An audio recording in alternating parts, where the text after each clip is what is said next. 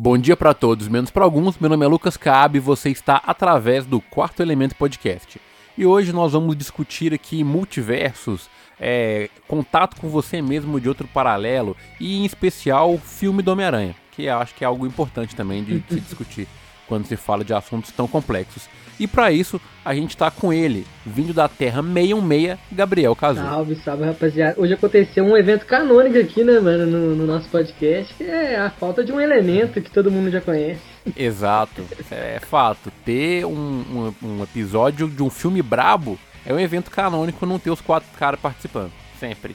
Mas pelo menos hoje a gente vai ter três, vindo do universo... Qual que é o do Miguel O'Hara? 299, né, mano? Cal Martins. Fala galera, beleza? Hoje eu tô aqui para pagar as faltas da semana é. anterior. Aí ele vem participar, mesmo sem ter visto o filme, mas vai estar tá aí. O importante é participar. É aquele bagulho, né? O jogador que fica no banco, ele também ganha o título, né, irmão? Então, nós estamos juntos. Aprende aí, aí Bruno, arrombado. É. Sempre tem uma tirada pra alguém no começo desse episódio, é impossível. É, se você quiser falar com a gente, manda um e-mail para quartoelementopodcast.gmail.com ou dá um salve lá no TikTok e no Instagram, que a gente vai ler sua mensagem aqui. E hoje, em especial, a gente tem uma mensagem aqui e uma menção honrosa que a gente tem que fazer.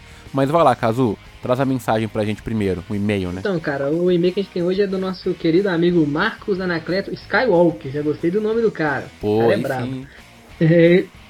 Ele mandou assim: salve, salve, elementos. Cara, eu sou fã do programa, mas infelizmente preciso discordar de vocês.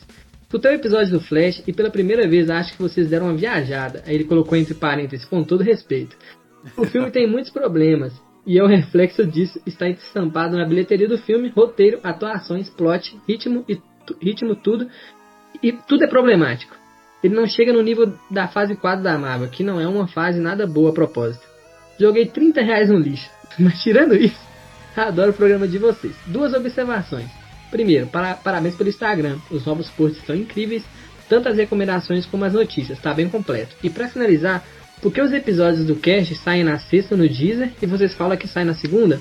Forte abraço e mantenham um bom trabalho. Antes de vocês entrar, deixa eu me defender aqui que sim, eu não tava no episódio do Flash. Já quero tirar meu corpo fora, que eu não faço parte desse barco aí não. Eu já nem tava. E sobre a, a Deezer, cara, é o seguinte: a gente faz a postagem de todos os episódios para sair nas segundas-feiras. Só que aí é uma estratégia da plataforma Deezer segurar o episódio para ele sair na sexta. Então, se você for no Apple Podcast, no Google Podcast, no Spotify, você vai encontrar nosso episódio lá na segunda-feira. E aí, sim, eu não sei qual que é a pira da Deezer aí, eu já vi outros criadores de podcast reclamando disso também, que eles não estão postando a parada na data que a gente coloca, só na sexta. Então, sim, a minha recomendação para você, se você não quiser ficar atrasado, é escutar o episódio na segunda-feira lá no Spotify ou no Google Podcast, porque você não precisa ter conta lá, você não precisa ter assinatura de Spotify para ouvir o episódio no Spotify, né? E apesar de lá no Spotify também ter caixinha de perguntas que você pode responder, enquete que você pode participar, então, sim, é uma vantagem. É um aplicativo a mais aí no seu celular, cara. Então, a recomendação é essa. Se você não quiser, de qualquer modo, aí, infelizmente, até a gente conseguir resolver com a Deezer aí, você vai ter que ouvir o episódio aí com 5 dias de atraso. E aí, Kazu e Cal pode se defender aí, velho, sobre esse filme horroroso do Flash. Então, Marcos, você tem a força, então eu não vou de maneira nenhuma é, ir contra você. Mas assim, cara, você usou um dos argumentos que você usa a respeito de bilheteria. A gente já deixou bem claro aqui que bilheteria não é parâmetro de qualidade. Eu concordo com você. Não estou falando que o Flash é o uau, um filme a ser batido, mas eu fui sincero ao dizer que gostei do filme. E para reforçar o meu argumento, a gente fez aqui no ano passado o nosso, o nosso top 5 dos melhores filmes na opinião de cada um. E nenhum dos filmes que a gente pontuou, tirando Top Gun, foi é, blockbuster, foi filme que fez, chegou perto de um bilhão na maioria não fizeram nem 100 milhões. Tipo Cavaleiro Verde, tipo um filme que no meu ponto de vista foi um dos melhores, que foi o Não, não, o Telefone, Telefone Preto, Preto, fez muito menos, mas o, o, o dos Vikings lá, que eu esqueci o nome, isso. Ah, o, o Homem do, do Norte. Norte. Então, assim, é, então a gente não está indo contra a, a, o que a gente criou, a nossa filosofia. Infelizmente, na maioria dos casos, bilheteria às vezes costuma ir no lado oposto de qualidade. Grandes filmes hoje, infelizmente, não são bem visto nesse ponto de bilheteria. Mas é, eu entendo e respeito você não ter gostado, mas eu acho que bilheteria não pode ser o parâmetro. Eu pontuei, o Caso também pontuou, o filme tem alguns pontos sim que questionáveis, mas ele cumpre o papel para mim de ser divertido, ele traz personagens antigos e o mais interessante de tudo, ele é divertido em alguns momentos e ele começa, né, ele desabrocha aí para um novo começo nessa DC Movies, né? Mas respeito sua opinião, mas eu não mudaria em nada a minha crítica do filme. É, cara, é tipo assim, é, me defendendo agora, né? Nós tá igual polícia aqui no, no debate. Cara, Cara, eu, eu, eu, fui sincero na minha crítica, cara. Realmente eu achei o filme divertido. Ele tem alguns problemas, igual ele mesmo pontuou, mas eu tô vendo que esse é. filme tá bem divisível, né, mano? Uma massa tá falando mal pra cacete, outra massa tá falando Sim. que gostou. Tá, tá, tá polêmico é. esse filme, viu, mano? Eu me enquadro na galera que, que achou mais pontos positivos do que negativos. Que ele não cara. é um filme igual muitos aí, que realmente ele falou na fase 4 não é a melhor fase, mas tem filmes que são bons, bem avaliados, né? Realmente é, é, faz sentido. Esse Sim. filme ele tá muito mais divisivo, até porque eu falei isso no episódio, ele é rodeado de polêmicas e isso tira o tesão de muita gente de assistir o filme. Muita gente não quis nem dar uma chance, nem ver, mas a obra eu. tá lá. É a obra tá lá e ela vai perdurar. o cinema é, ele vai perdurar por anos e anos e anos e não vai ser o caso de se tornar cult daqui uns anos, mas ele vai estar tá lá para daqui a alguns anos a gente assistir e avaliar ele. É, o negócio é o seguinte, senhor Skywalker, se junte à força, mano, e boicota esses filmes igual eu faço, tá ligado? Falo, mano, se o bagulho vai ser ruim já, você já vê no trailer aquela corrida dele deslizando, já nem vai ver, já faz assim, fala o. É grava aí, eu sei quem for ver o filme, que eu não vou nem. Porque o Ezra Miller é um babaca, eu não vou dar dinheiro pra esses mano, não. E eu tô feliz que ninguém deu dinheiro, porque o filme tá tomando prejuízo foda. Então, assim, se você quiser mais informações sobre o fracasso de Flash, você pode entrar no Quarto Elemento Podcast lá no Instagram, que vai sair notícia lá daqui a umas três semanas falando maior fracasso da história da DC esse filme. Já tô cravando na pedra aqui já. e a menção rosa lá, Lucas, que você ia falar pra nossa amiga? Pois é, cara, o que acontece? A gente tá gravando um episódio de forma não cronológica, igual o filme do Homem-Aranha aqui, velho. Então, assim, na semana passada a gente gravou um episódio falando sobre vilões do cinema, só que a gente não sabe quando esse episódio vai sair, porque tá saindo muito filme agora, tá, é mês de julho também vai sair uma porrada de filme. Então, é, a nossa uhum. querida Vitória Nascimento mandou um e-mail pra gente aqui, fazendo algumas considerações, e a gente leu nesse episódio dos vilões. Então, Vitória, se você estiver ouvindo a gente, a gente leu o seu e-mail lá, eu mandei um abraço para você lá, tô mandando um outro abraço para você aqui agora. E assim, quando esse episódio sair, você tem a resposta do seu e-mail, tá? E se quiser mandar outro aqui, a gente vai dialogando aí com o passar do tempo. E desculpa pela nossa falta de organização, a gente é tudo trabalhador CLT, a vida é difícil, então sim, dessa moral pra gente aí. Faz um pix. Mas é, antes. Os caras faz um pix, mas ninguém passa qual que é o pix. Zoeira, brincando. É, mas antes da gente começar, deixa eu dar um salve aqui na nossa apoiadora, né, cara? A gente aí tem um, um contato legal com, a, com o Grupo Editorial Records e eles mandaram mais um livro pra gente. A gente vai fazer uma recomendação de livro aqui, que é um livro muito maroto, muito bonito, chamado O Ano em que Eu Disse Sim. Cara, eu fiz o unboxing desse, desse livro. O vídeo vai estar tá lá no Quarto Elemento Podcast e é um livro bonitaço, velho. Um tom de laranja foda, tem uns rosas aqui. E quando eu li o nome, velho, o ano em que eu disse sim, eu achei que era alguma coisa que falava de casamento. Uhum. E aí, quando eu peguei para poder olhar o, o conteúdo do livro, eu descobri que ele é da Shonda Rhimes. Você conhece a Shonda Rhimes, Caso? Eu conheço. Não. Eu, eu sou um leitor, mas eu não, não conheço. Não. Aí tá, né, velho? Criadora de Grey's Anatomy e de. Yes, e How to Get Away from Mother, né, mano? Ela é fodaça aí na produção a série de séries. Da Viola, né? É, exatamente. Ela sabe fazer a novelinha Esse livro americana. conta. Né?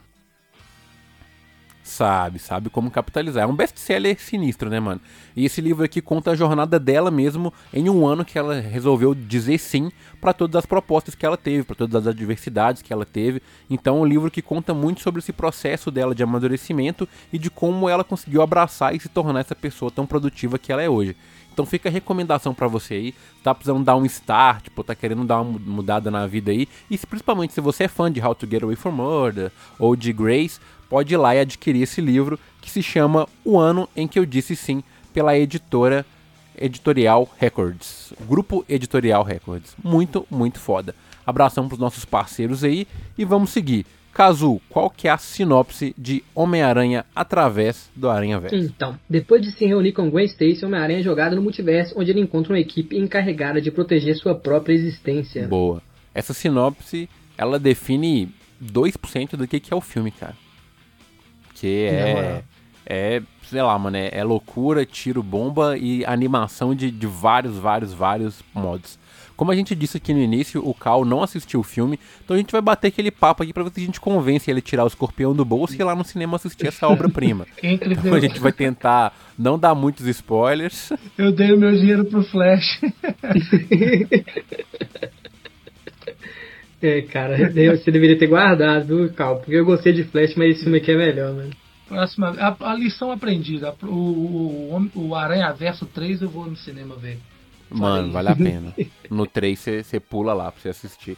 É, cara, sobre esse filme, mano, é, eu tenho uma relação estranha porque, assim, eu não tinha assistido o primeiro filme até esse ano. Eu vi o filme duas semanas antes de estrear o filme 2 agora, né? Ou através do Aranha Verso. E o Kazumi fez uma provocação, que falou comigo, pô, mano, é um filme de negrão, com música de negrão, coisa de negrão, e você não viu o filme? Eu falei, pô, verdade, né? Você tem que ver o filme. E quando eu vi o filme, não, eu só é. tive uma sentença, né, mano? Ele é negrão demais. Então ele é um filme negrão demais. Eu curti muito o primeiro filme, velho. E é muito legal você ver um filme de animação que tem um momento negrão no filme, Zé. Caramba, foi muito foda. Quando aparece o tio do Miles, mano, eu falei, cacete. Esse cara é o momento negrão do filme. Só que no filme 2, né, nesse Através do Aranha Verso, você tem inúmeros momentos negrão no filme. Fica até difícil de elencar, mano. É, é muito personagem da hora que aparece. O Aranha Punk, principalmente, acho que tá bombando pra caramba aí nas redes sociais. É um cara. Ele é brabo. Muito da hora. Mas assim, falando de. E quem de... faz ele é o, o Daniel Kaluuya, né, mano? Sim, muito pô. É, essa é, é a energia completa do Negrão, não tem jeito. Daniel Kaluuya é muito brabo. É, e assim, é, falando um pouco de, da estruturação desse filme, cara, eu gostei muito deles terem dividido um pouco do protagonista do, do protagonismo do Miles com a Gwen, saca? Uhum. De ter trago Sim. mais presença para essa personagem, que ela é uma personagem de apoio ali no. Nos dois filmes ela é uma personagem de apoio, né? Mas nesse segundo filme eu acho que ela foi melhor uhum. aproveitada. E aí sim, falar de aspecto técnico desse filme, cara, é, é sacanagem. Eu lembro que a gente gravou o podcast aqui para poder falar de melhores animações e tal. E o Felipe Mota, inclusive, né, uhum. né, que agora é Felipe Revulo, mil anos que não grava um episódio é. com a gente. A gente tem que voltar e convidar ele de novo aí pra poder colar com nós.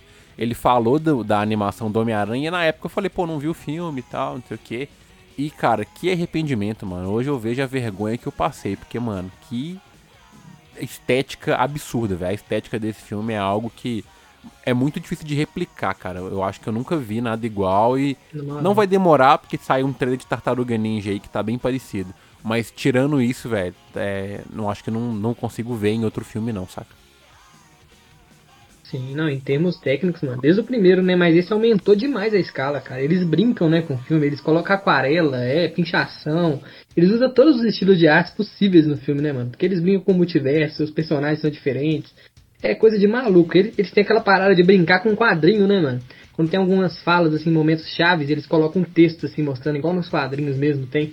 E essa estética quadrinho cinema ficou sensacional, né, mano? A parte técnica, você tá maluco. Sim, e como o filme ele tem uma pegada muito de trazer vários tipos de arte a todo momento, você falou, ah, tem aquarela, tem momento de página de quadrinho, tem personagem desenhado no estilo dos anos 60, tem personagem do Lego, uhum. sacou? Que aparece em momento do filme. Quando o cara Sim. coloca o personagem humano, porque de vez em quando aparece personagens do, da nossa realidade, né, do cinema, não fica deslocado, uhum. velho. É tão, tá tão imerso Sim. naquela loucura visual que você compra, você fala, tudo bem, tem um humano interagindo com uma pessoa, mas não dá aquele sentimento Looney Tunes de você ver o Michael Jordan ou o LeBron James conversando com perna longa, saca? Você vê ali Sim. o personagem humano aparecendo, interagindo com o desenho e você fala, pô, velho, legal, tipo, não dá essa quebra na sua cabeça. Isso é uma, uma é. maestria do, da direção muito boa. Não, um, um, ponto também, cara, eu confesso que, tipo assim, eu fiquei com medo, tá, cara, de, da, da, da continuação do filme, porque eu gostei tanto do primeiro, cara, que, que eu pensei, poxa, velho, essas continuações de Hollywood, você tá ligado, né, mano? Costuma deixar a desejar, né? Mas graças a Deus, cara, vendo esse filme, eu fiquei de boca aberta com o roteiro dele, como ele conversa com o primeiro filme. Parece que, mesmo sem saber que o primeiro ia fazer tanto sucesso igual, igual fez, eles já tinham três filmes prontos, tá ligado? Essa foi a impressão que eu tive, porque vários momentos tem plot twist que, plot twist que acontece nesse filme, que só acontece por causa do primeiro filme, tá ligado? Isso eu é incrível, foda, mano, a ligação porque deixa claro pra gente quando as pessoas é, se importam com a obra que elas estão fazendo. Claramente, velho, a equipe de produção do Homem-Aranha através do Aranha Verso assistiu o primeiro filme, saca? Não é aquelas paradas de tipo, não, vamos fazer aqui uma adaptação de The Witcher, mas eu não li os livros não. Aí você fala, pô, velho, você vai adaptar como, Não, saca? foda, né? Tipo, aqui não, velho. Aqui os caras, eles não só assistiram o, o, o primeiro filme, como eles foram buscar background do, do lado de fora pra poder entender por que que tá acontecendo as coisas do jeito que é. Por exemplo, a participação do Donald Glover, velho, no, no filme. Foda. Cara, isso é, é fantástico. Eu não sei se todo mundo que tá ouvindo a gente sabe, mas o Miles Morales, ele só existe nos quadrinhos por causa do Donald Glover. Quando a Sony anunciou que ia fazer o filme do Homem-Aranha com o Andrew Garfield, antes de anunciar o Andrew Garfield, né? O. Caramba, acabei de falar o nome do cara. O Donald Glover, ele deu uma entrevista, né? Ele tweetou, na verdade, falando que ele gostaria de fazer o Homem-Aranha. Aí todo mundo chacotou, porque, pô, não existia Homem-Aranha preto ainda, né, velho? Não, não tinha essa parada e Uhum. tal. E aí ele fazia aquela série de comédia Community, e em um episódio de Community ele veste de Homem-Aranha, brinca e tal, e a fanbase abraçou muito. E aí, se eu não me engano, foi o Ed Brubaker ou o Michael, o Brian Michael Bendis, agora não vou lembrar ao certo, que pegou, olhou aquilo e falou, cara, funciona. Vou, vamos criar um, um Homem-Aranha negro aí. E criaram um Homem-Aranha baseado no Donald Glover. Então os caras pegar o Donald Glover e colocar ele dentro do filme como uma referência é lindo. E não sei se você reparou, caso, quando ele passa né, naquela prisão ali, ele tá assistindo uma parada. E o que ele tá assistindo é a cena dele mesmo na série Community, vestido de Homem-Aranha. Hum, não reparei isso, mano. E o foda É é, que o foda. personagem que ele tá vestido ali, ele pode acontecer dele aparecer nos live action do Tom Holland, por exemplo, viu, mano? Não duvido nada. E faria total sentido. O Donald ele É, aparece. só corrigindo a informação aqui, ó. Pode falar, Lucas. É, ele aparece no primeiro Homem-Aranha, né? Como tio do. Tio do Miles. O Miles não aparece, mas ele já apareceu. Infelizmente ele já tava velhinho ali, né? Pra poder fazer o Miles, que é um pivete, né, mano? Mas indo pro futuro, né? Quem sabe? Mas é só pra corrigir. Isso. só corrigir a informação aqui. O, quem criou o Miles Morales foi o Brian Michael Bendis em 2011. E o Brian Michael Bendis, velho, se você não tá ligado quem é esse cara, mano, pegue quadrinhos pra ler. E principalmente a fase do Demolidor do Brian Michael Bendis, você vai ver que é fantástico. Enfim, continue, Thiago. É, o Donald Glover ele já fez vários várias participações no universo do Homem-Aranha, né? Ele aparece no primeiro filme, fazendo o tio do Miles, que também é um personagem que aparece no primeiro Aranha Verso. E assim, é um cara muito foda, um cara que abraçou a causa, é um cara muito midiático, muito querido. Você não gosta de Donald Glover, é, talvez você goste do, do Gambino, que é a mesma pessoa. This is America. mas- É, mano, só você ouvir This is America. Mas ele é um cara muito bacana e poderia, nossa, se ele fosse mais jovem, ele poderia sim ser o, o, o, o, o Miles no cinema. Mas quem sabe, né, o, mexer com o multiverso, vai pra frente, vai pra trás, viaja no tempo. Quem Sim. sabe a gente não pode ver o Miles mais velho aí. Seria foda, mano. É, ô, tem, tem Homem-Aranha até cavalo nesse, Ah. nesse filme aí, ô, Cal. Parece um Eu, cavalo lá vestido de Homem-Aranha. É, o Porco-Aranha do primeiro filme Não, também. Ô, mano, eu queria muito ver um Pode filme ser dos. Vingadores dos animais, cara. O Porco-Aranha, o Trog, que é o Thor, que é um, Sapinho? um sapo, né, mano? É o Rocket Raccoon, tá Normal. ligado? O Cosmo, que é o cachorro. E, o, e uma versão gato de algum. De, e a versão gato do Capitão América. Sim. Seria incrível, mano. Eu precisaria ter esses Aquele Vingadores gato aí. lá do. Da Capitã Marvel lá. Nuffy, aquele ali é o. Demogorgo. Esse bicho, ele é cabuloso demais, velho. Na moral. Aí, mano, mas assim, é, eu não sei, tipo assim, é, todo mundo tá rasgando seda pra esse filme pra caramba, falando que ele é incrível, que ele é maravilhoso, etc e tal. Só que tem algumas coisas nele que eu achei telegrafado, sabe? Tipo, umas paradas que eu olhei e falei assim, vai rolar isso aqui. Vai rolar isso aqui. E isso me deu uma, uma certa desconfort... me deixou um pouco desconfortável, sabe? Principalmente na figura do Miguel uhum. O'Hara. Quando ele aparece, velho, eu falei, esse cara vai ter um plot twist nele aqui, velho. Ele não é um cara bonzinho, mano. Ele não é o Homem-Aranha 2089 que eu conheço, tá ligado? 2099, É, o perdão. foda é que, que, que, Meio que a publicidade do, do filme, eu acho, já tava colocando ele como um vilão, o, o, o Cabe. Então eu já entrei no filme pensando que ele seria o vilão também, então não, não pegou de surpresa não, tá ligado? É, mas assim, eu não vi nada, né? Não vi trailer, não, porque eu não assisto. De filme que eu já tenho, que eu tenho na minha mente que eu vou assistir, eu não vejo trailer.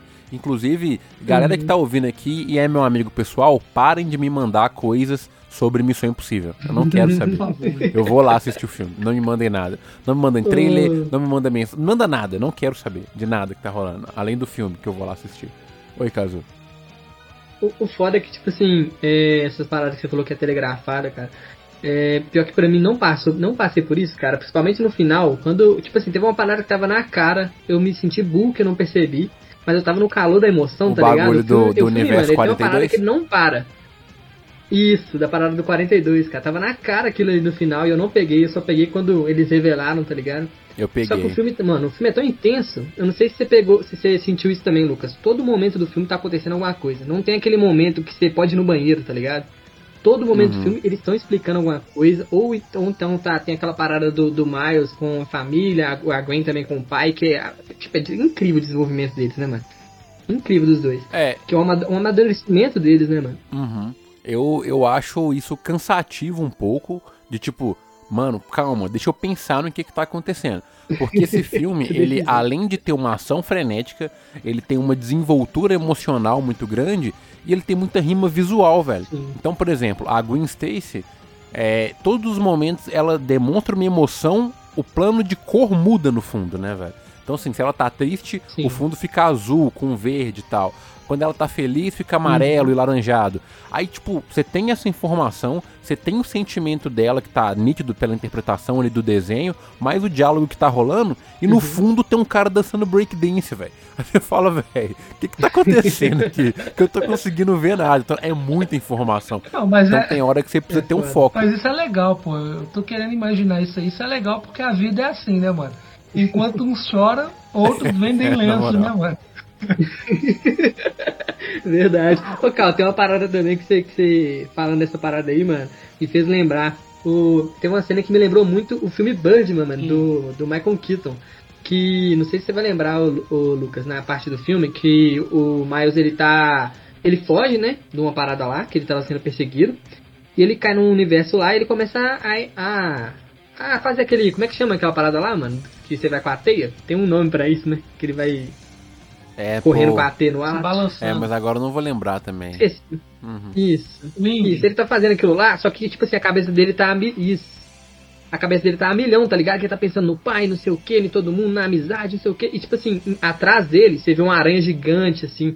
Enquanto, enquanto, tipo assim, vai passando alguns pensamentos na cabeça dele, e tudo que ele pensa vai meio que acontecendo no ambiente, tá ligado? Uma aranha uhum. gigante no prédio, não sei o que atrás, caindo no trem assim. Só que na verdade não tá acontecendo nada daquilo. Não, é, é só, na cabeça é dele, só a cabeça dele. Lá. Uhum. Cara, essa cena, Sim, ela, essa ela é cena é genial. Essa cena é muito boa. E assim, tem uma outra cena que é muito boa e muito caótica ao mesmo tempo. É a primeira luta que o Miles Morales tem com o vilão de fato do filme, que é aquele. Sim. Esqueci o nome dele agora, é o Mancha? É o Mancha, né? É o Mancha. Isso. Cara, esse maluco, velho, ele tem um potencial absurdo de, de ser um baita de um vilão. Porque o poder dele, né, de tipo abrir fendas dimensionais e conseguir viajar pelo espaço-tempo é incrível. Só que essa ideia dele entrar dentro dele mesmo e sair em outro lugar, velho, isso é muito confuso, cara. Então, tipo, a luta começa na padaria, os caras entram num buraco de minhoca e saem dentro do açougue, aí o cara tá comendo uma linguiça e de repente ele tá dentro da padaria de novo, aí ele sai em cima de um gato, aí ele cai na água e cai água junto com ele. Tipo, mano, é um caos que você fica. Quem tá ganhando essa luta aí? Tipo assim, o, o poder dele é incrível, mas o mais foda, Lucas, é que quando começa o filme com ele, não, perdão, começa com a Gwen, mas logo depois tem a parada dele, mano. E tipo assim, você pensa que ele é um vilãozinho bobo. Ah, esse cara aí tá só no filme, só pro Homem-Aranha. Tipo, postando a rotina do Homem-Aranha, prendendo um cara qualquer. Mas o cara vai crescendo tanto durante o filme, mano, que ele fica assustador no final, cara. Ele fica insanamente assustador, cara. É, não, tipo, pra é mim, foda, ele né? é uma ameaça cósmica nível Thanos, velho. Na moral. Na verdade, Na uma ameaça maior que o nível Thanos, porque o Thanos podia ferrar com o nosso universo. O cara pode ferrar com o multiverso, né, velho? Então é, é, é, um nível muito acima, cara. E é, é, um personagem carismático, velho.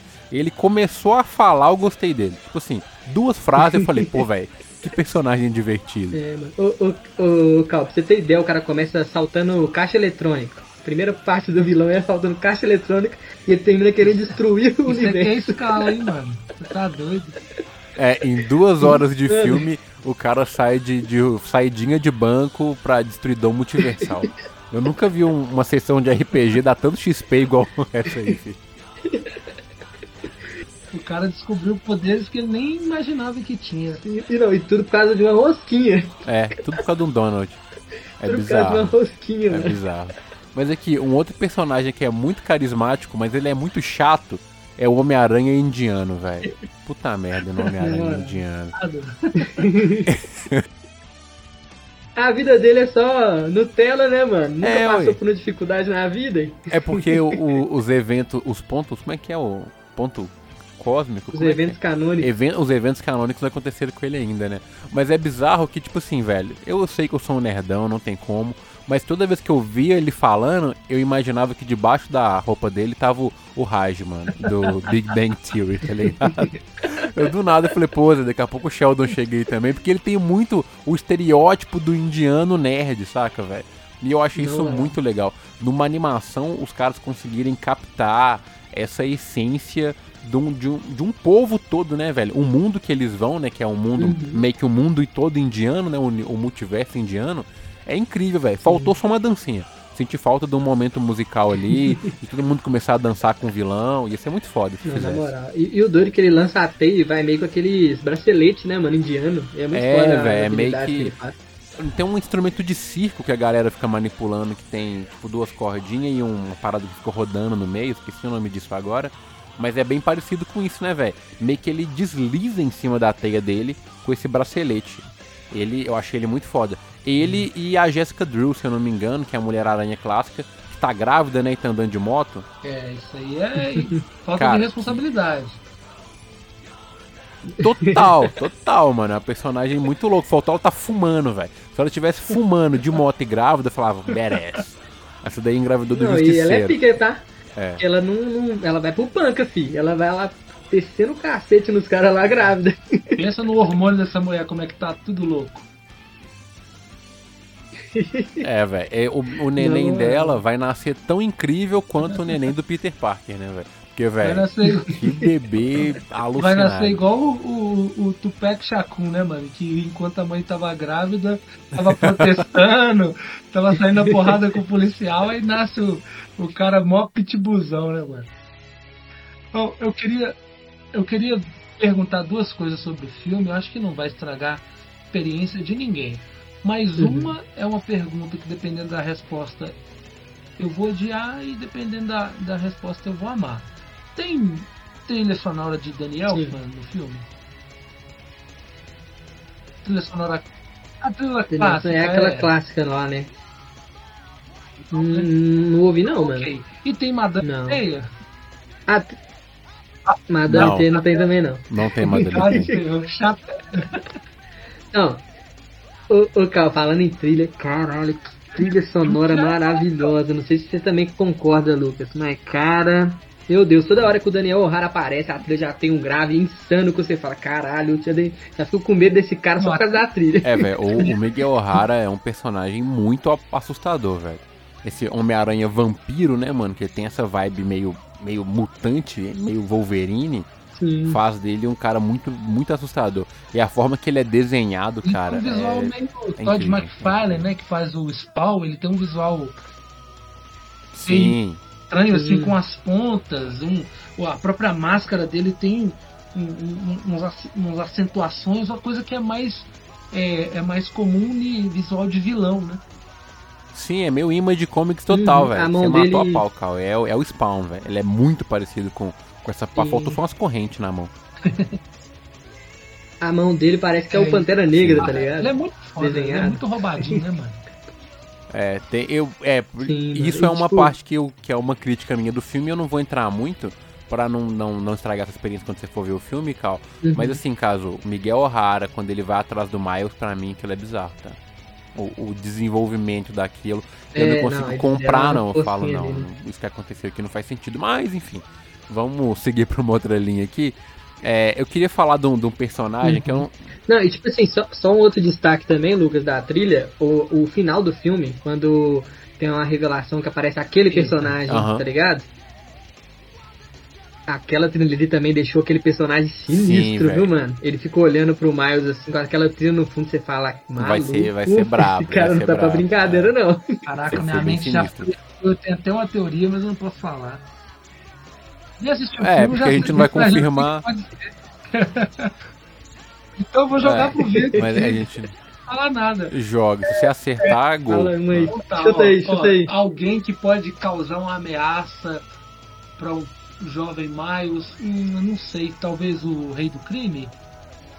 Silêncio. Aí, já falou que não, então, velho. né? É, Não, o rei do crime tá mais pensar também, eu acho que viajei. é, mas o Rei do Crime tava no primeiro filme, né, velho? É Então. Pro, pro segundo seria repetitivo. Mas tem vilão Hum. clássico do, do, do Miranha nesse segundo filme aí. Sim. Mas aí qual você vai ter que ver o Pô, filme? Lucas, eu gostei muito também do. Dessa parada que a gente. Essa parada que a gente já comentou do evento canônico, mano. Eu achei muito foda o jeito que, o, que eles explicaram, né? Que, tipo assim, teve aquelas homenagens, né, cara, que, que mostrou alguns eventos canônicos que teve nos live action, né? Mas não foi aquela parada de parar o filme pra mostrar, tá ligado? Foi uma coisa mais Aham. sutil, de, de só tá ali, beleza. Não, não- fazia parte do- da explicação, né, mano? E também, achei foda que ele, o que aconteceu com o Miles, né, mano? O Miguel O'Hara falando com ele lá, ó, aquela revelação lá da aranha. Sim. Isso aí é. Porra, Esse plot, pra mim, mano. ele, ele dá uma salvada no filme, porque igual eu tava falando com você. E eu achei muito cansativo o, essa questão de estar acontecendo muita coisa ao mesmo tempo. E eu fiquei sentindo falta de, tipo, beleza, Uhum. mas e aí, mano? Tem um mano que faz buraco de minhoca que tá sumido, tem 20 minutos de filme, e ninguém fala dele. e tá acontecendo isso aí com esse tanto de Homem-Aranha e beleza. E aí, o que que tá acontecendo? E aí até o Miguel dar essa, essa jogada, velho, e falar o que tem que falar, eu tava achando meio desperdício do meu tempo, saca? Eu tava tipo, ah, mano. Aí quando ele dá a revelação, rola esse plot, eu falei, beleza. Porque assim, eu já tava imaginando que era isso mesmo. Só que eu achei que estendeu demais. Eu não sei se eu tô Uhum. ficando muito viciado em ler quadrinho e eu tô pegando algumas paradas um pouco antes, algumas questões que eu já tenho de, de background, mas me, me deu uma incomodada aí que me fez achar que tava um pouco demais. E eu não sei você, mano, mas eu achei o filme um tanto quanto longo, velho. Não sei, tipo. Sim, não, isso eu É porque também. como ele não Eu é, ele um não pouco- desacelera em momento nenhum, ele estica muita linha, né, velho? Você fica tipo, nó, beleza, velho. Eu, eu preciso Uhum. tomar água. Tá. Tem alguma tem algumas cenas de ação que ele estica Uhum. mais, né, mano, do que deveria. E o filme, por, por incrível que pareça, ele também é o filme mais longo de animação já feito, mano, de, do estúdio É, mas eu americano. imagino. Duas horas É, e Eu 20 imagino, ele é minutos. muito grande. E quando a gente para pra conversar sobre ele, eu não sei se precisava, tá? Dele ser tão grande. Quando a gente pensa nos eventos do filme, Uhum. tipo, o que, que aconteceu? Vamos dividir ele em atos, né? Você vai falando o que aconteceu, você fala, não, mano, uma hora e vinte, velho. Pra, pra isso que aconteceu aqui. Não... Duas horas e vinte, né? Acho que não. O foda é que, tipo assim, pensando no filme, mano, eu acho que só a cena de ação que eu encurtaria. Exato, o resto de desenvolvimento, exato, de das outras paradas, eu acho que tá maneiro, então, tá sabe que tem uma outra coisa que eu cortaria também, que é romance. Eu odeio qualquer tipo de espécie de romance. ah, mas cabe, não tem um romance desenhado ali, porque eles são crianças. Eu sei que não tem, mas Uhum. existe a possibilidade de existir um chip no Twitter. Se existe a possibilidade de alguém postar hashtag Mile e Gwen, pra mim já é chato, eu já quero cortar do filme já, mano. Ô, tem, tem uma, uma metáfora visual, Lucas, nessa parte de romance aí, né? A pequena parte que teve, que eu achei muito incrível, mano, que é a parte que o. Esse aí tá no trailer, né? Nem spoiler não. Que o Miles e a Gwen tá conversando, é, e eles estão de cabeça pra baixo sentados num Uhum. prédio, né, mano? E os dois tá meio que passando pela mesma situação com a família, né, mano? Os dois tá com problemas na família e tal.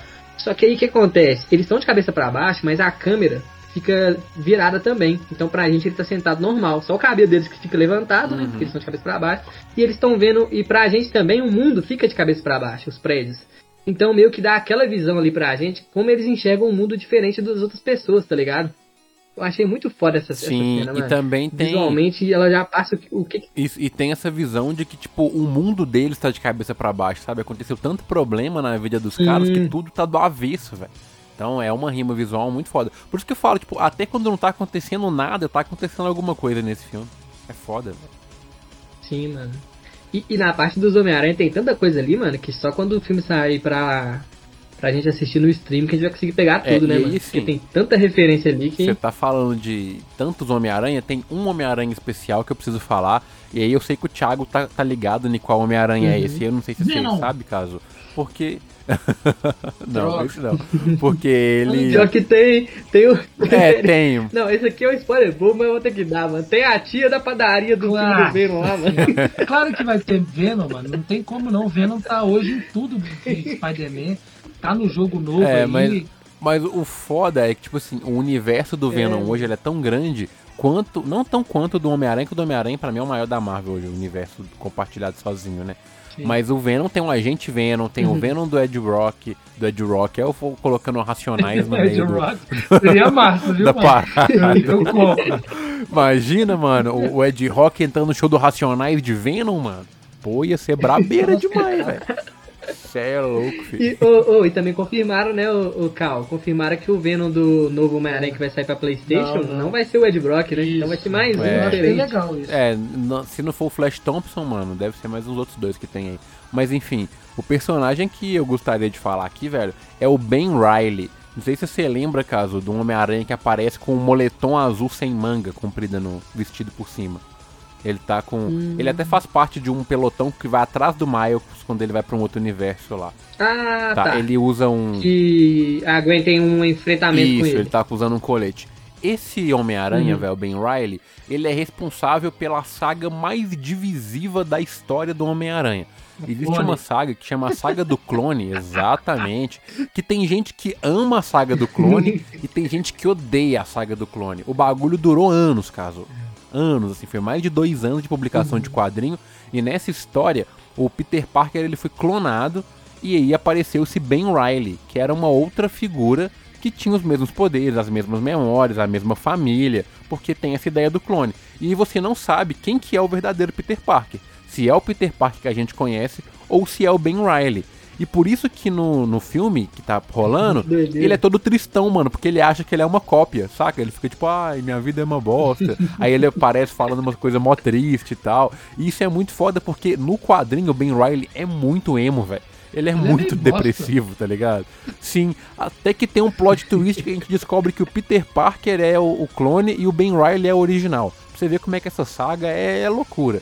E aí depois tem um retcon Esqueceram isso, e o né? próprio Peter Parker. É, não, depois o próprio Peter Parker volta a ser o original e o Ben Riley é o, o clone de novo. Só que depois rola uma parada que deixa tipo o final de Interstellar, você não tá ligado o que, que é de verdade, tá ligado? Você fala, ó, mano, eu não sei. Talvez seja o Ben Riley, talvez seja o Peter Parker, mas que se dane, eu vou continuar seguindo o Peter Parker aqui. Interstellar não, né? É o, é Isso, a o origem. final de A Origem. não, é a origem, é exato. não. Então, assim, o Ben Riley, cara, ele aparecer, ele é muito legal porque traz de volta à tona isso. Tem gente que odeia a saga do clone. Eu, particularmente, não acho que é uma saga boa, velho, do Homem-Aranha. Eu acho que ela é desnecessariamente confusa, longa e cheia de, de besteira. Mas, assim, é legal ver eles resgatarem um personagem tão controverso no filme e dar destaque pra ele. Apesar dele ser um bostão lá também, né, mano? Eu acho que todas as a, a única a única tentativa de substituir o Peter Parker que deu certo foi com o Miles. Meu- minha visão, eu li Spider-Man durante bastante tempo, não tenho lido mais. É, na verdade, ali é um pouquinho antes do, do Ultimate, né? Quando o Miles foi praticamente inserido, é, ainda consegui ler algumas coisas, mas assim, todas as, as tentativas anteriores, porque o Peter é um personagem muito perfeito. E qualquer coisa que você vai fazer muito parecido com o Peter, a galera vai comparar. Não adianta, velho. O Peter é um personagem que é muito fácil de comunicar com o público, porque é um cara meio low profile, ele não é um cara exibicionista, sabe, megalomaníaco igual o Tony Stark, ele não é um full patriota igual o Capitão América, ele é um cara, talvez o personagem mais comum e mundano da Marvel e de todos os quadrinhos, é o Peter Parker. Sim. E eles conseguiram com o Miles, porque eles conseguiram trazer uma identidade totalmente nova para o Miles, um background totalmente novo, eles deram poderes novos, então assim, o acerto né, do, do Miles é, é, é tão grande quanto os erros que tiveram. Na, na minha opinião, não sei o que, que, o, que o Lucas acha do, do, do O'Hara, mas também o, Ben e, e o Homem-Aranha 2099 não me desce a garganta. Mas eu sou meio assim, eu não curto também o, o, A galera ama o Batman Beyond lá, o Batman do futuro, eu não gosto. Esse lance de, de, de, de clone, de, de renovar, eu não sou muito fã, não. É, eu acho que. O Dorico Peter Parker, ele é o único super-herói que leva xingo, né, mano, no trabalho, é. que aceita ainda, do, do cara lá. Do JJ Jameson. Ah, caso tem uma outra coisa. Você reparou que em todos os universos a voz do JJ Jameson é do J.K. Simmons? Não todos os universos que tem alguma fala é, do tem alguma fala do, do JJ Jameson é o J.K. Simmons. Ou seja, ele é um evento canônico do Homem-Aranha em todos os universos, cara. todos os universos que você for, o tio Ben morre e o JJ Jameson enche o saco do Homem-Aranha, cara. Em todos os universos, dependente de como seja. Eu achei alguns, isso incrível. Em alguns universos a tia Meia é gostosa, né, mano? É. é foda, mano. Aí não é canônico, é, é, né, o Tom Holland tem, tem isso aí. O Tom Holland, velho, ele é o, o Homem-Aranha menos canônico da história. Tanto que eu acho que ele é o, ele aparece no filme também, não aparece? Não lembro agora. É, não, aparece é, ele não tá, É porque ele não, não teve evento canônico dele ainda, eu acho. É, mas falando o que o Thiago falou, mano, eu concordo pra caramba. Essa questão de substituição de personagem, ela tem que ser feita com muito cuidado, velho. Muito. E quando o Brian Michael Bendis criou o Miles Morales, ele pegou a característica primordial do Peter Parker, que é um, um herói mundano.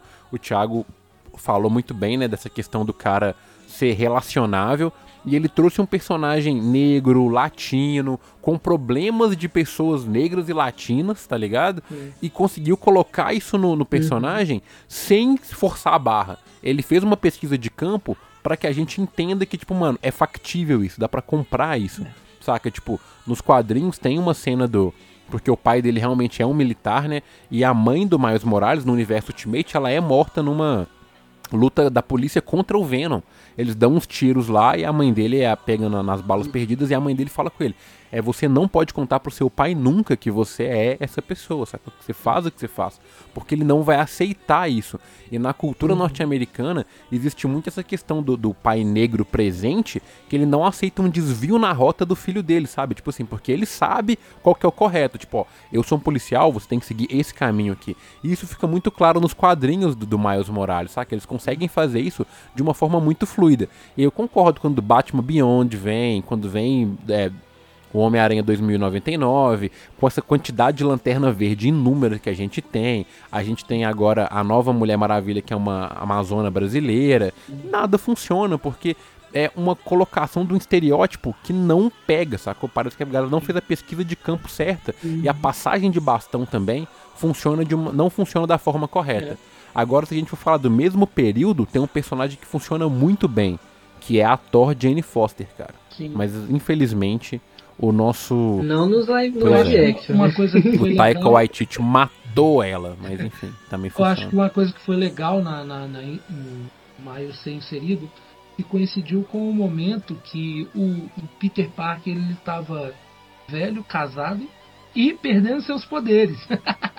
então, assim, foi um momento que o, o, o mundo precisava de um Homem-Aranha e o Peter não poderia mais ser esse Homem-Aranha. Então, foi uma passagem de bastão legal, apesar de eu não gostar do Batman Beyond lá também, é, mas tem o lance da, parecido, né? Que o, que o mundo precisava de um Batman e o Bruce Wayne já era velho e não podia ser, só que eles cagam no lance do, do da, da, clonagem, assim como foi com o Ben e, e assim. Eu acho que falta um pouco de criatividade. Aí, se você vai passar o bastão, eu até discordo do Lucas quando ele fala dos lanternas, porque todos os lanternas se você pegar os três lanternas principais, eles têm características totalmente diferentes, né? totalmente, e backgrounds e histórias diferentes. A única coisa que eles têm em comum é o lance do poder, né? deles serem escolhidos. Mas, é, mas assim, é legal a gente ver que o Miles hoje ele, ele é consolidado como o, o, o Homem-Aranha dessa geração é o Miles Morales. É o Miles Morales. O cinema ainda não aceitou isso, não abraçou. Eu acho que nós nerds, a gente vai falar daqui a pouco sobre, eh, talvez na próxima semana, não sei, sobre fanbase, né? Os nerds eles têm um pouco de dificuldade em aceitar isso, mas não tem, não tem como negar Cara, isso mais, né, velho? Que, que o Miles é o, o, o Homem-Aranha dessa geração, é o Miles Morales. Uhum. Não, cara, eu gostei muito desse filme, do primeiro também. Se eles acertarem o terceiro filme nesse mesmo nível, cara, e, ou, ou, superar, pra mim vai ser a maior trilogia de herói do cinema, mano. Pra mim, tá ligado? Minha opinião. Pra mim não tem filme ruim aqui. Agora, vamos ver se eles vão acertar a mão, né, mano? Porque eu tenho que fechar de forma é, épica. É, eu acho que. E eu fico triste que. Que muita gente não vê por ser animação, né, mano? A gente tem, uma, tem essa barreira, que só vê live action é, e tem tal. esse preconceito mesmo, é, infelizmente, velho. Teve uma galera no meu trampo que falou comigo: Ah, velho, eu ia lá ver o Homem-Aranha, mas eu vi que era desenho, fui ver o Flash.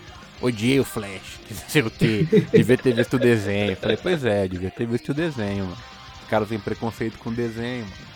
Tem que assistir desenho. Oh, e, e, e, o legal, mano, que tipo assim, querendo ou não, né, as maiores bilheterias de animação é o que? É Pixar, é, que, é Minions, tá ligado? A parada voltada mais pro público mais uh -huh. criança, né, mano? E esse filme esse filme criança não vai entender, mano. Pode até gostar, mano, vai entender. Mano, adulto nenhuma, não entende. é muito complexo as paradas ali pra criança entender. Se o cara. O, eu acho que o. O, pra mim, uma das coisas que esse filme peca é que esse filme ele é feito pra fã de quadrinho, fã de herói. Sacou? Uhum. Você precisa ter uma bagagem de super-herói muito grande para entender o primeiro filme. O segundo, então, mano, se você não tiver doutorado em Marvel aí nos últimos anos, véio, você não pega. Ele não te explica o conceito de multiverso. É, ele não te explica né, o evento tá, de ponto tá canônico. Marvel, né, Sim, né, mas tem essa, essa questão, velho. Ele é um filme feito para esse tipo de público. Quando você pega uma trilogia Sim, do Homem de Ferro, por exemplo, mano, ela conversa com todo mundo. Sacou? Todo mundo vai ver, uhum. você consegue entender. Esse filme aqui não. Então, sim, eu consigo ver gente entrando no cinema e saindo puto, velho. velho, o que aconteceu? Parecia uma porrada de cara vestido de roupa nada. de Homem-Aranha. tinha um cavalo jogando teia. E acabou o filme, todo mundo aplaudiu e eu não entendi nada. Isso pode acontecer, sabe? Eu acho que ele, ele é nichadão. Pode ele é nichadaço. E até o estilo de arte mesmo. Eu vejo muita gente Mas... criticar o estilo de arte porque tá acostumado com Frozen. E acha feio o Miles Sim. Morales. É, Inclusive criança, né? Criança não vai, tipo assim, porque criança gosta daquele estilo mais Pixar, né, mano? Mais fofinho, né? Mais é, criança que não foi educada e corretamente. Não tem nada disso. Tem né, que educar a criança corretamente. Verdade, mas o bom, mano, é que ele tá bem em bilheteria, né, mano? Ele tá com mais de meio milhão de dólares já, em bilheteria e já se pagou e tá lucrando Sim, pra caralho. Foda pra caramba, foda pra caramba. O bom, mano, que. O bom não, né? Na verdade, eles anunciaram que teve duas versões do filme que foi pro cinema, né, é, mano? Então, eu vi, espero que eles disponibilizem notícia, essas duas versões aí. Mas qual que é a parada? Qual que é a pira? Eu não, eu não aprofundei direito, não. O que que tá rolando essas duas versões aí? É, eles falaram que tem duas versões diferentes, mas as diferenças não é muito grande não, tá ligado? É, é coisa de fala e cena só, tipo referência, tá ligado? Não é muita, muita diferença não pontos chaves é eles meio para que o filme pareça que ele tem é de multiverso diferente, né? Tipo, ó, você tá vendo essa versão aqui, mas tem outra, uma outra versão rodando. É. E o doido que eles nem anunciaram antes do filme lançar, não, mano. Os, os fãs que perceberam, aí eles, eles falaram, é, realmente tem, mas vocês demoraram a perceber, hein? Os caras é foda. É, só não tem, pode tem que colocar um referência você decide, é, você escolhe o final, aí se for por aí, aí já começa a fracassar. Não, não, aí não. Aí é foda, né? Sim. O, o, ô Lucas, um, uma outra curiosidade, só para terminar mesmo, assim, os pontos que eu trouxe aqui, que é aquela parada que a gente até comentado, né, mano? Que a nossa é, amiga Karen, né, que nos deu a notícia do, do menino de 14 anos, Preston Muntanga, que ele fez toda a cena do Lego, né, mano, do filme. Incrível o menino de 14 anos fazer aquela cena lá. E o doido é que os diretores, eles descobriram esse menino porque ele fez uma versão do trailer do filme em Lego, né, mano? Uhum. Isso é lindo, né, velho? Muito foda. É foda. E isso é da hora, mano, que você vê que o mundo pode ser um lugar bom, velho. E o mundo pode ser um lugar melhor. Os caras vai lá e dá oportunidade para uma criança de 14 anos, velho, estrear, ou estrear, não participar do filme com a maior bilheteria da história de animação, do maior filme de, de animação, perdão. É, é foda, mano. Os caras estão criando um uhum. legado incrível. Esse moleque pode conseguir frutos para a vida dele, ele pode mudar a vida da família dele com Sim. base nisso. Porque a cena de animação é muito engraçada, velho. Quando o Miguel O'Hara. Aí, desculpa, uhum. é um uhum. leve spoiler, mas eu vou ter que dar. Quando ele vira pro Homem-Aranha de Lego e fala: Muito obrigado, Homem-Aranha de Lego, você é um dos melhores que nós temos. Eu falo, mano, isso é incrível, cara. O Homem-Aranha do Lego é o Homem-Aranha, é um dos Homem-Aranha mais foda do multiverso. A coisa deve perder pro, pra, pra dois Peters, velho. É, isso é muito legal, mano. É, não. E, e, o fora é que o currículo do cara com 14 anos tá melhor que o é. meu, né, mano? O cara tá insano, já começou o bem. O cara pode colocar no, no, no, currículo dele que ele trabalhou em 16 multiversos diferentes, cara. É isso. Só que tipo, o moleque tá em, em outro nível de exibição. Dirigir uma Mas, cena mano, eu acho que é isso. Spider-Man. É, eu acho que é isso. Se a gente entrar mais, a gente vai começar a entrar em dar spoiler aqui. Acho que a gente vendeu muito bem e o papel uhum. do filme. E assim, a recomendação é vá ver esse filme, cara. É, não é desperdício de dinheiro, não é desperdício de tempo. Apesar de eu ter feito algumas críticas aqui em relação ao ritmo, eu acho o filme muito, muito bom. E vale muito a pena. E aí, Caso, qual que é seu fechamento e nota pra esse filme aí? Ah, cara, eu, vocês sabem que eu tô, tô rasgando calcinha pro filme aqui, né, mano? Porque não dá. eu saí anestesiado do filme, mano. Igual você falou, é tanta loucura que tá acontecendo ali, mano, que tô querendo até ver de novo, mano. Você deve ter coisa que eu, que eu perdi, cara. Mas curti demais, mano. Pra mim, eu acho que ele foi melhor que o primeiro, cara. Porque o primeiro tem aquela vibe, assim, de origem, meio que a gente já conhece, né, mano? A gente já cansou de ver filme de origem. Já viu uns 300 filmes de origem de herói. Então meio que tem umas coisas familiares ali, né? Esse aqui não, já foi totalmente caminho diferente. Eu acho que para mim ele surpreendeu mais. Eu não não consegui prever os plot twists que tem no filme. Você, você falou que conseguiu, né, mano? Pra mim, eu acho que foi uma ótima experiência, cara. Uhum. E foi a melhor experiência que eu tive no ano até agora, viu, mano? Superou o Guardiões da Galáxia, que tava no meu top 1. Que eu vou, não vou ser mais o Gabriel Rafinha, tô zoando você. É o Gabriel Morales agora, do nada. Gabriel Morales. então é isso aí, cara. A minha nota, tem que dar a nota, né, mano? Eu vou dar a nota 9.8. Caramba, hein? Eu vou tirar 0,2 por causa da. que realmente o filme poderia ser um pouquinho menor, hum. né, mano? 2 horas e 20 é, é complicado. Não, mano, a melhor experiência então, é cinematográfica esse ano foi com ele, então. Foi, eu, eu, ninguém conseguiu superar John Wick pra mim ainda não, velho. Minha, minha questão de John Wick foi, foi, foi muito não. épica pra mim. Foi, foi foda. Creed também foi bom, mas não chegou no nível do John Wick, não. John Wick realmente foi diferente. Mas. John Wick pra mim tá no top 3. É, não, é. 3. Mano, o, o filmes do ano desse ano tá muito fácil, né? De, de decidir. Depende, tem alguns filmes pra sair ainda, mas eu não acho que pega lugares, não. Só Missão Impossível, que é o Tom Cruise, né, mano? Tom Cruise é meu mano, então provavelmente ele vai estar no meu top 5 também. Mas enfim, se o filme for bom, né? Se o filme for uma bosta, eu vou falar que o filme é uma bosta e vida que segue. Mas, cara, eu, eu não sei se eu gosto mais do primeiro ou do segundo, porque o primeiro filme, ele tem uma questão de ritmo que eu gosto mais, e ele tem uma construção de narrativa que eu acho muito interessante. E tem o Rei do Crime. então, assim, uhum. sempre que ele fala, o meu nome é Miles Morales, e eu fui picado por uma aranha radioativa, e de, no último ano eu tenho atuado como único Homem-Aranha.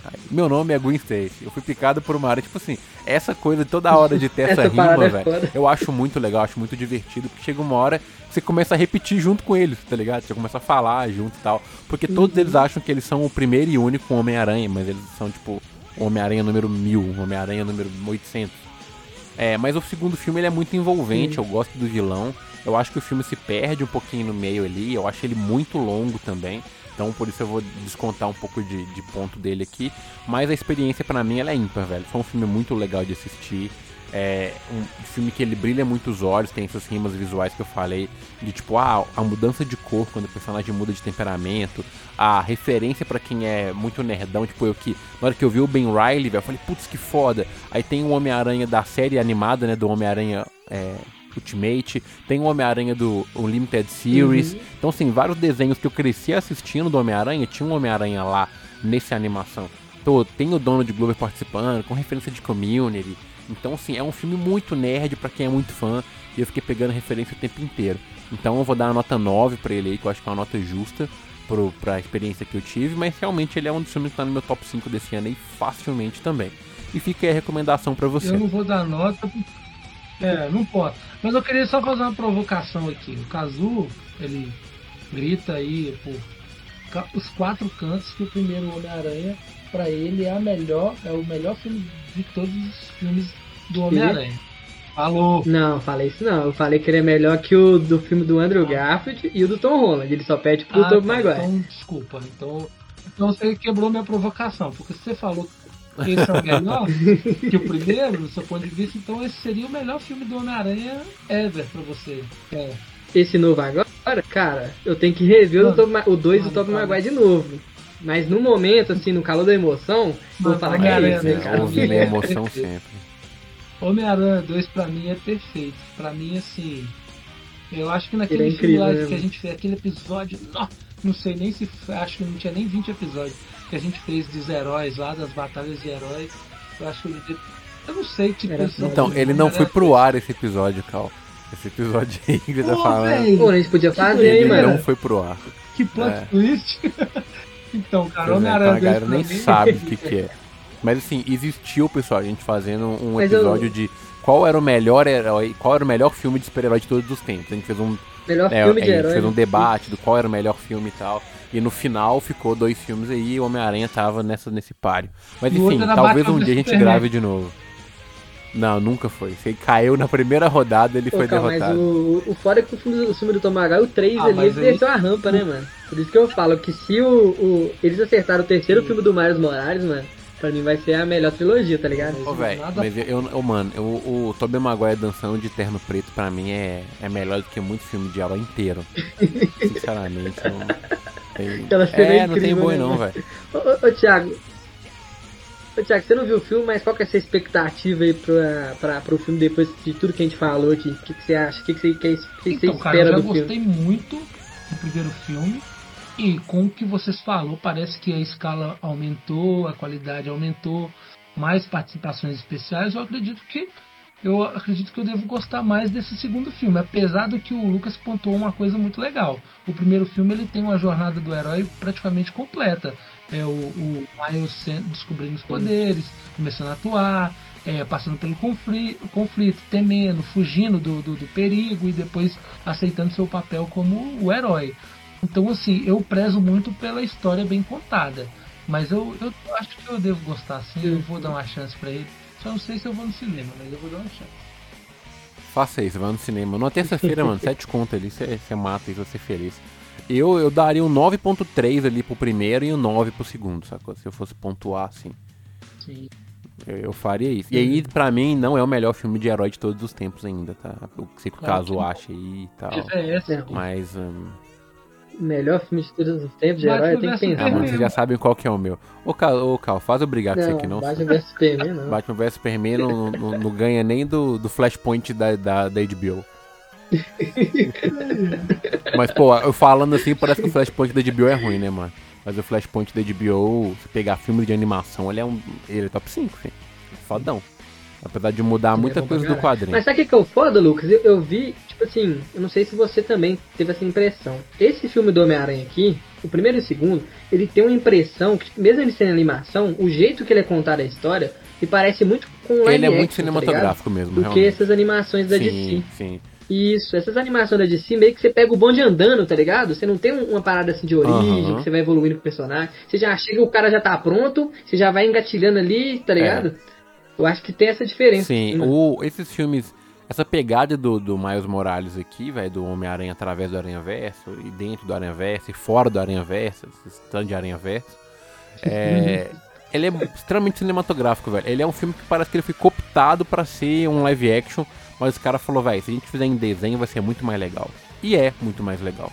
Tem coisa que não, tem, não dá pra você acessar. Tem muita coisa ali que não dá, É, né, velho. Como é que você bota, sei lá, a filha do, do Peter Parker fazendo aquelas merda lá no live action? Ia ficar ridículo. Ia ficar igual os bebês do Nossa, Flash. ia ficar um Tá bonecão de, É, os bebês do filme do Flash. Então, assim, não, não, não tem como, velho. Até o vilão mesmo, Lucas. Esse vilão mancha aí, ele no live action ele daria um trabalho É. e, não, e eles não conseguiriam explorar, não iriam conseguir explorar o máximo não, dele não, igual não, na Ia animação. ficar ridículo. Ele no live action ia ficar ridículo, ia ficar risível, igual aquele filme russo de super-herói. Ia ser muito, muito, muito, muito pai. Então, pra gente finalizar, deixa eu só mandar um salve aqui pro Grupo Editorial Records, né, que tá aí mandando uma moral pra gente, encaminhando esses livros da hora pra nós, e deixando de novo a recomendação pra você que se quiser comprar um livro aí pra poder dar um up no seu ano, é o livro da Sharon Rhimes, da Shonda Rhimes, o ano em que eu disse sim. Adquira lá no site da, do Grupo Editorial Records, que eu sei que você não vai se arrepender. E se você quiser falar com a gente, manda um salve lá no TikTok ou no Instagram, arroba Quarto Elemento Podcast em todas as redes. E a gente vai falar com você também no e-mail, quartoelementopodcast.gmail.com. Tem algum recado aí, Cal, para a gente finalizar o episódio? Ah, cara, o meu recado é, pô, veja os filmes do cinema. Tá sendo bem legal essa volta minha ao cinema e hoje vai ser um recado sério. Tá sendo massa demais e vale a pena. Não vamos deixar o cinema morrer. Tô aderindo à campanha que o Tom Cruise lançou lá. É Só não vou ver três filmes no dia, mano. Aí não dá, o cara não. é brabo. ah, eu vou ter Mas que dois dá, hein, cara. É. é. mano, o, o Tom Cruise é. Pega um final de o Tom semana. Cruise é o nosso Tony Stark da vida real, mano. Ele é o herói que. Não é o herói que a gente merece, mas é o herói que a gente precisa, entendeu? Lindo. Ai, falou, galera. Abraço pra vocês aí, até semana que vem. Valeu, falou. falou.